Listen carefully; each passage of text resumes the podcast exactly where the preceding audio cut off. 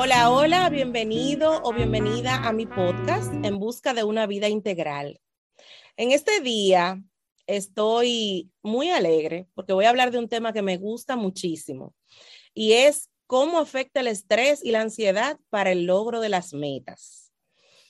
Pero para esto eh, no estoy sola. Hoy traje a una especialista, una mujer experta en este tema.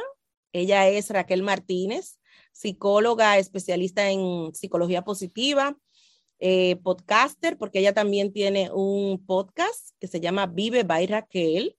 Es speaker profesional y coach certificada.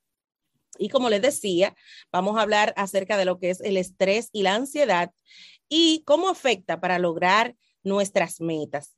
Así es que, Raquel, saludos. Qué bueno que estás aquí. Bienvenida a mi podcast En Busca de una Vida Integral. Gracias, Keila. Yo feliz de estar contigo en el día de hoy. Qué bueno, qué bueno, mujer. Con este eh, podcast súper interesantísimo, Vive by Raquel. Señores, vayan allá, cuando termine este, por supuesto, y, escuchen los temas que tiene Raquel, en donde ella, ella hace muchas, muchas entrevistas. Bueno, entonces Raquel, vamos a entrar en tema. Perfecto. Eh, te voy a hacer unas cuantas preguntas, aunque vamos también a conversar sobre esto, porque a mí me encanta este tema, tú lo sabes, yo también tengo eh, un diplomado en psicología positiva y me fascina para las personas que me están escuchando por primera vez, también soy coach eh, personal y, también soy speaker. Y a mí me encanta este tema. Eh, la primera pregunta que te voy a hacer es, ¿el estrés se puede considerar como un trastorno mental?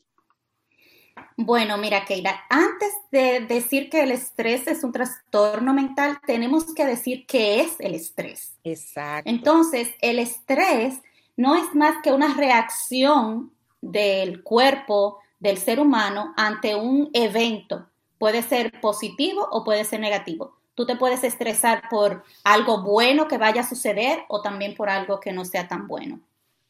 ¿Cuándo se convierte el estrés en un trastorno? Cuando es crónico, cuando a ti todo te estresa, cuando tú te sientes que eh, el niño no ha llegado de la escuela, entonces ya tú te comienzas a sentir nerviosa, ansiosa, eh, te dan sudores, esos son algunos de los síntomas, sudores, dolor de estómago, dolor de cabeza, entonces tú empiezas a sentir eso y se queda contigo, porque el estrés es una reacción normal del cuerpo ante cualquier evento, como te dije antes, puede ser positivo o negativo, pero es momentáneo.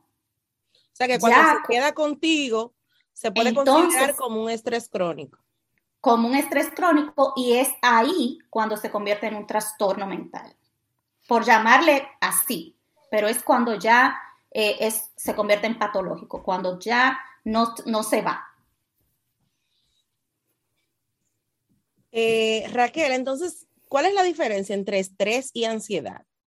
Bueno, la diferencia es, es evidente. El estrés es momentáneo, como te decía, eh, va a pasar algo, tú te vas a montar en un avión y tú estás todo el día pensando, ah, sí, sí, sí, pero la ansiedad se queda contigo. Es eh, la ansiedad, aun cuando ya te montaste en el avión, cuando ya llegaste a tu destino, todavía tú sigues sintiéndote estresada. Entonces, es como que el estrés que permanece, aun cuando el evento estresor que fue montarme en el avión desapareció porque por lo general el estrés desaparece cuando el evento estresor termina. No. Pero la ansiedad se queda. Eh, voy a viajar y yo me quedo ansiosa aún ya después que llegué a mi destino. Me quedo estresada, me quedo eh, nerviosa. Entonces, eh, eso es la ansiedad. No sé si me explico. Sí, te entiendo.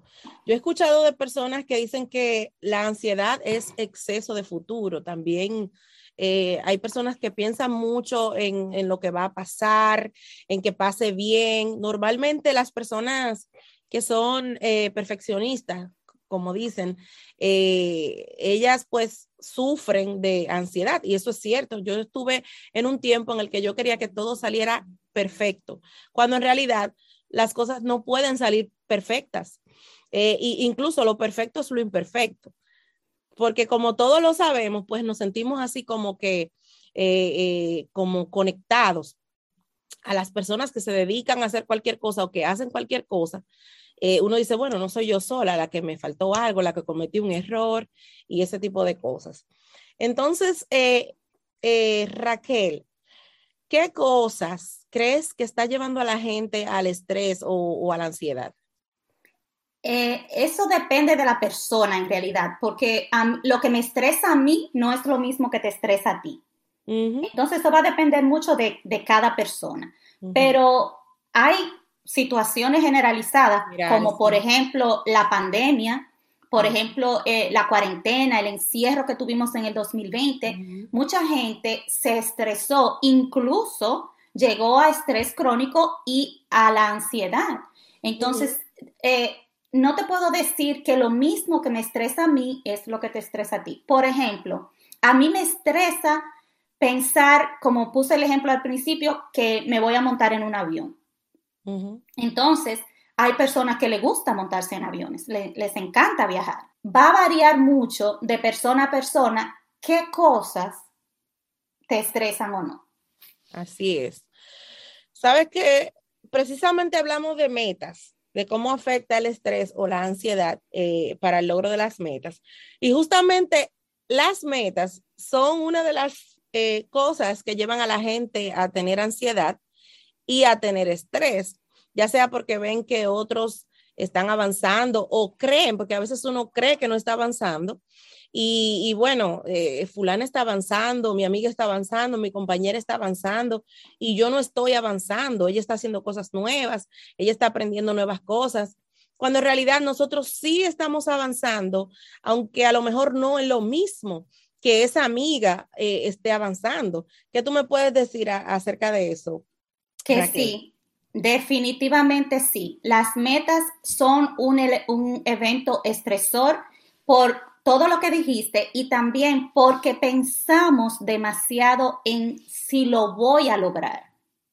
Entonces yo empiezo a ver la meta como, como un fin, como un hecho. Entonces no, no pienso en el recorrido, no pienso en los pasos que yo debo dar hacia esa meta, sino que ya yo me veo en la meta y digo, ay, pero es que yo no, no he llegado, es que yo dije que iba a leer un libro y, y, apenas voy por el primer capítulo, es que yo dije que iba a bajar 10 libras y, y no he bajado ni media libra. Entonces depende de mucho de eso, del pensar demasiado en, lo que tú planteaste, ajá, en lo que planteaste como meta. Y no solamente una meta a largo plazo, puede ser algo que tú vayas a hacer en tu día a día. Tú planificas en tu agenda lo que tú vas a hacer y si tú ves que ya te está quedando el día a medias y tú llevas dos actividades cuando tú tenías planeada hacer cinco, eso es algo que también te puede provocar un estrés. Las metas siempre, si no sabes manejarlo, te van a causar estrés porque lamentablemente el ser humano tiende mucho a, a visualizar el futuro entonces, nos preocupamos mucho por lo que va a pasar. Y algo que tú dijiste, nos comparamos muchísimo también. Vivimos en esa constante comparación de que Keila se compró un carro último modelo y, y yo trabajo tanto. Entonces, ¿por qué yo no me puedo comprar el carro? Keila terminó el curso de PNL y yo comencé con ella y todavía no he terminado, pero las circunstancias de Keila no son, las, mismas, mías. Entonces, tenemos que eh, bajarle un poco, como dicen los millennials, bajarle dos o tres rayitas y cogerlo con calma, porque al final nosotros no controlamos eso. Puedo controlar mi estrés y mi ansiedad, pero yo no puedo controlar que planifique cinco actividades y voy a la mitad del día y solamente llevo dos, porque hay eventos que suceden imprevistos que te pueden intervenir en el plan que ya tú tenías. Así es.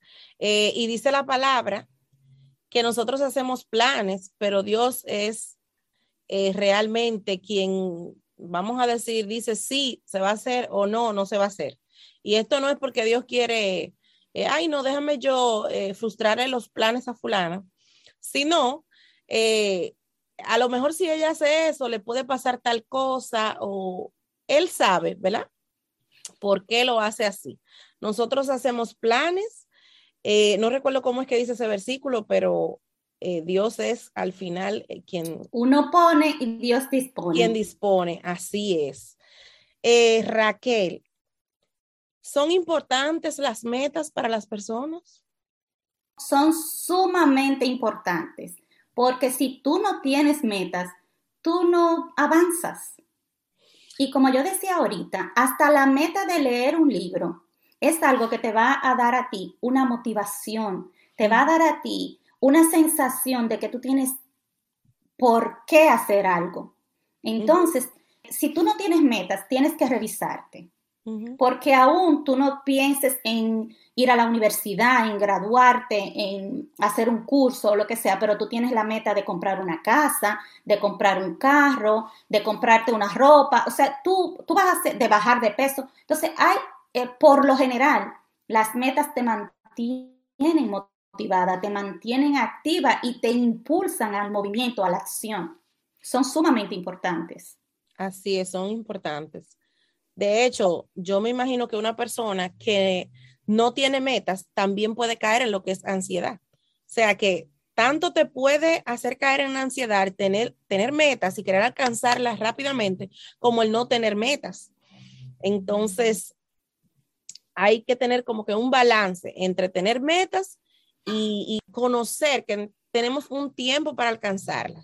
Pero como decías ahorita, disfrutar el camino mientras alcanzamos esas metas. Porque vivir no es cuando alcanzamos la meta, vivir es hoy. Entonces, tenemos que disfrutar todos los días. Raquel. Ah, discúlpame antes de la próxima pregunta. Eso, eso que tú puntualizas es muy importante porque las metas tenemos que ser realistas con las metas. No es que no tengamos, pero tampoco que nosotros nos sobrecarguemos de cosas. Entonces tampoco yo me voy a poner una meta, por ejemplo, el bajar de peso 20 libras.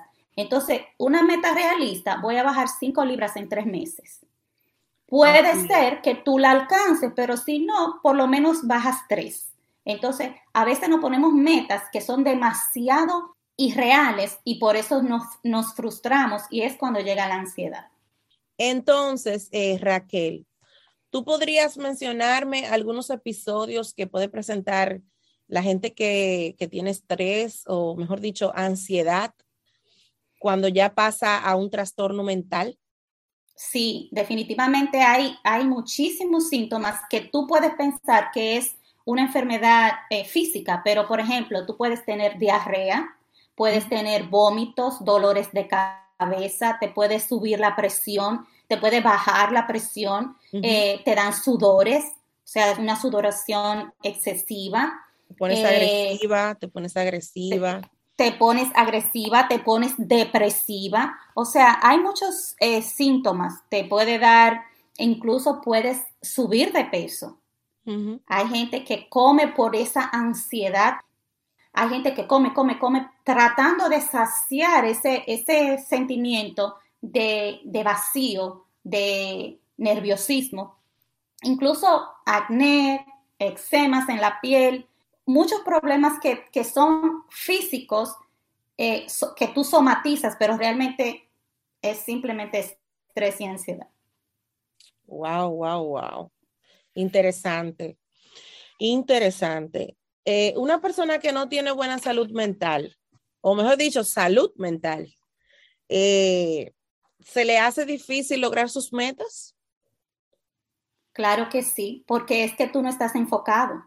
Cuando tú tienes un problema mental, un trastorno, porque no vamos a llamarle un problema mental, porque a veces no, no, no llega, ajá, no llega hasta un problema eh, mental propiamente, hacia una enfermedad mental, pero cuando tú tienes un trastorno como de ansiedad o estrés crónico, tú no estás enfocado en lograr esa meta porque eso te produce más ansiedad, eso te produce más estrés.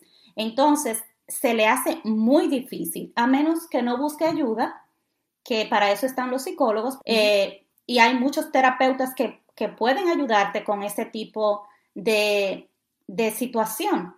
Ahí estás aclarar, vamos a aclarar que los psicólogos pueden ayudar con lo que es cuando tienes la ansiedad y los coaches te ayudan a alcanzar esas metas, a poder tener eh, claridad en, en cuáles objetivos tener para lograr esas metas. Todo el mundo tiene metas, la mayoría quiere ir a la universidad, pero no todo el mundo tiene que tener la misma meta, como tú decías ahorita, Raquel. Así es que a veces también por eso nos, eh, nos ponemos ansiosos, porque queremos tener o, alcanzar las metas que otros han logrado, ya sea por la creencia de que nuestros padres nos dijeron que nosotros tenemos que también eh, alcanzar esa meta, que tenemos que hacer eso. Y ya no es así, porque podemos ver, por ejemplo, en las redes sociales, que hay muchos jóvenes que no han ido a la universidad y, y tienen un negocio, o sea, y, les gusta, porque sobre todo no es que tengan un negocio y que le dé dinero, sino que, que les guste. Es igual que si vas a la universidad y, no te gusta, o sea, fuiste a la universidad pero no te gusta.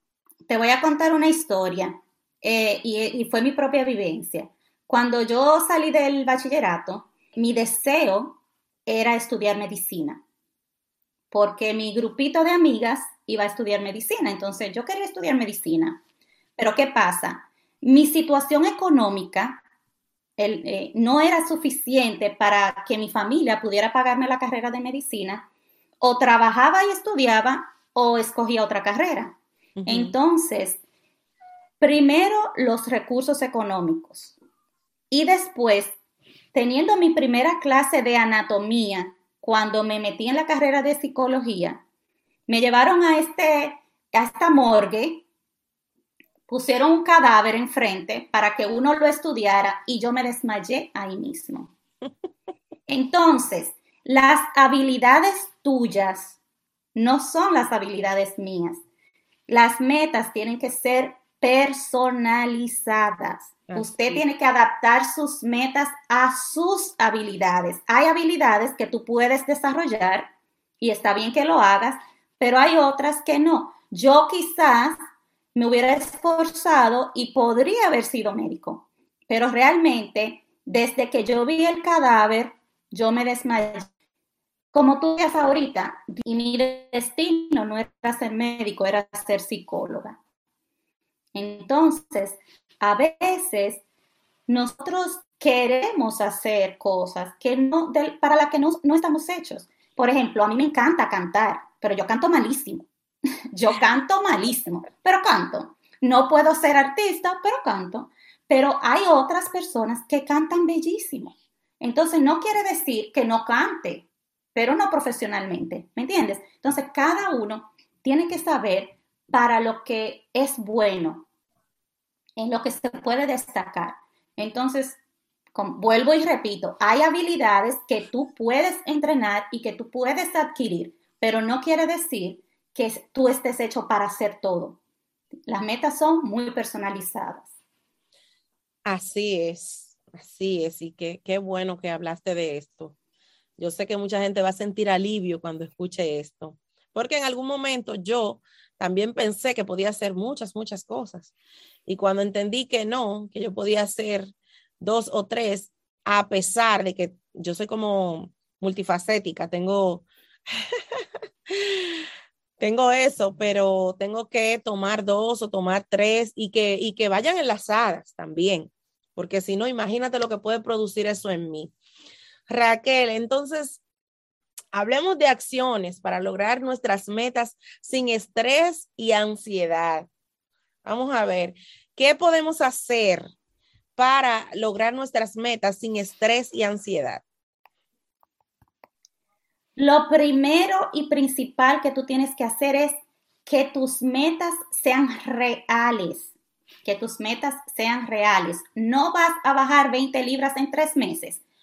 Habrá quien lo haga, pero no te pongas 20, ponte 5, que sean reales, que sean medibles, como te voy a dar este, este método SMART, que sean medibles, que tú puedas decir, eh, mira, yo en tres meses quiero bajar tantas libras. que sean realistas, que sean medibles, que, que tú tengas un, que tú tengas la habilidad también para hacerlo. Porque a veces, como te, te decía antes, tú quieres ser artista, tú quieres ser cantante, pero tú no cantas. Entonces, eh, otra cosa que tú tienes que tomar en cuenta es hacerlo a tu propio ritmo. No como lo hace Keila, no como lo hace Juana, hacerlo como lo hace Raquel, como Raquel puede, al pasito o rápido, pero que, que sea dentro de tus eh, posibilidades. Bueno, agregarle algo, Raquel, eh, planificar Planificar. Te iba a decir organízate. Exacto, organizarse. Otra cosa, buscar acompañamiento de personas expertas, un mentor, un coach, una psicóloga, eh, alguien que sepa de, del tema o de tus metas, que ya haya pasado por ahí. Háblame más de la, de la organización, de lo que decías, Raquel. Sí, la organización es vital. Tienes que priorizar qué cosas tú quieres lograr, pero qué es más importante para ti. Entonces, cuando tú estás organizado, eh, tú haces una lista, ok, yo quiero hacer esto, esto y esto, pero ¿qué es lo más importante? Yo leí una vez, alguien dijo, eh, procura que lo más importante sea lo más importante. Parece un trabalenguas, pero realmente muchas veces nosotros nos llenamos de cosas que no son tan importantes. A la hora de hacer una meta, tú tienes que organizarte y decir, bueno, en el día de hoy yo voy a hacer cinco actividades. ¿Qué es lo más importante? ¿Qué yo debo cumplir sí o sí? Eso tiene que ser número uno. Así es. Y eso da y que lo último y, y te da mucha paz. Eso te evita el estrés y te evita la ansiedad. Entonces, cuando si no pudiste lograr las cinco cosas, la última cosa de este día va a ser la primera cosa del día siguiente. Esa va a ser tu prioridad mañana. Entonces, es una forma de tú, de tú organizarte. Divide las metas en tareas pequeñas, en cosas pequeñas, para que tú puedas ir logrando una detrás de la otra. Cosas pequeñas, pequeños pasos. Eh, ¿Qué debo hacer para bajar las 20 libras? Las 5. Empezar a hacer ejercicio voy a hacer media hora diario de caminata o voy a hacer eh, jumping jacks o voy a hacer media hora al día de ejercicio. Voy a empezar a tomar más agua.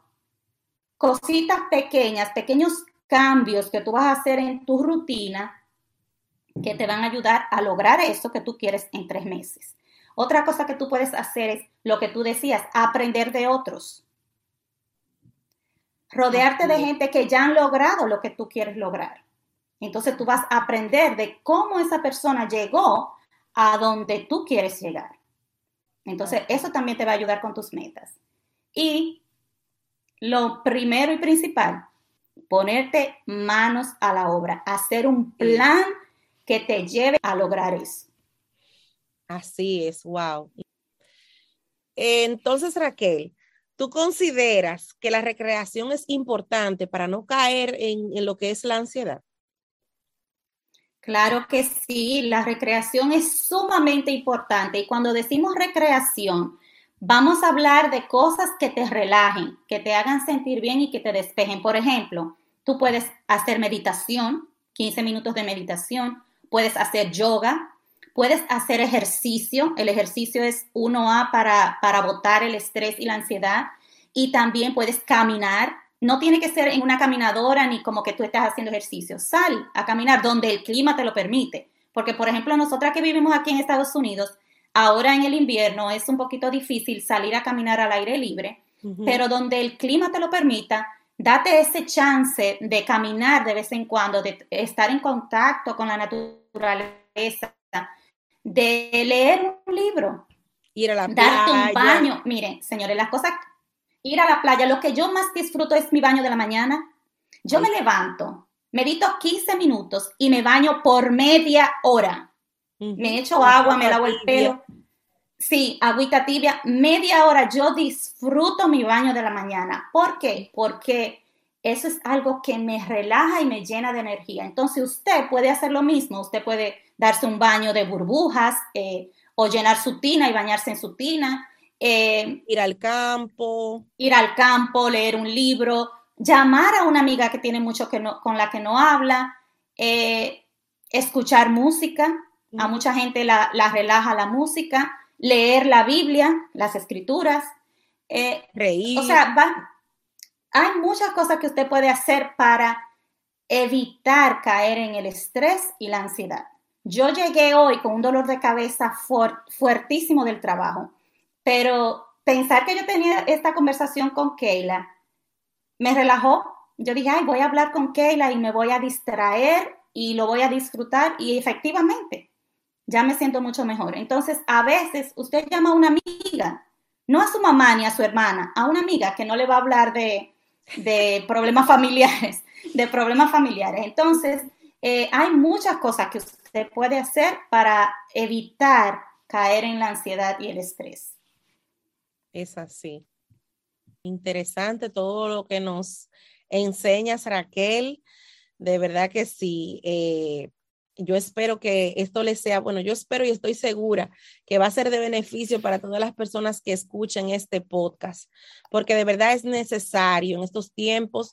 Muchas personas, yo estuve leyendo acerca de las estadísticas y no recuerdo exactamente cuál es la estadística, cuál es el porcentaje de las personas que están pasando por estrés, pero sí te puedo decir que el estrés lleva también a lo que es la depresión. Y personas con depresión hay 300 mil, me parece, 300, yo no recuerdo exactamente el, la cifra, pero es una, una cantidad exagerada de personas que están sufriendo de depresión. Así es que de verdad que me alegra mucho compartir con la gente, con mi gente y tu gente, porque yo sé que tú lo vas a compartir, Raquel, que ha sido el tema del día de hoy, lograr las metas, pero sin estrés y ansiedad. Y hay algo importantísimo. Sabes que esta enseñanza me la dio Dios hace un día y él me decía en la voz, como yo lo sé escuchar, que no necesariamente es audible, que todo yo lo puedo lograr si lo pongo a él primero y le dedico tiempo. Y dice la palabra en Hechos 3:19, los tiempos de refrigerio vienen de parte del Señor. O sea que Wow, santo. Vienen de parte del Señor, poniendo en Él, eh, en sus manos, los proyectos. Van a venir esos tiempos de refrigerio y dedicándole el tiempo de Él, quien es nuestro creador y nuestro Padre. Así es que de verdad que estoy agradecida por este tema, agradecida de ti, Raquel. Muchas gracias por aceptar mi invitación. Señores, recuerden que este podcast, su nombre es En Busca de una Vida Integral, porque una vida integral es una vida feliz. Eso es lo que yo pienso. Una vida integral es una vida feliz. Los invito a que puedan compartir este podcast con una persona que, que pueda necesitarlo, que ustedes sepan que lo necesite. Y también los invito a seguirme aquí en, en Spotify o en Anchor en otro episodio del podcast En Busca de una Vida Integral. Estuvo con ustedes Keila Lora. Gracias. Bye.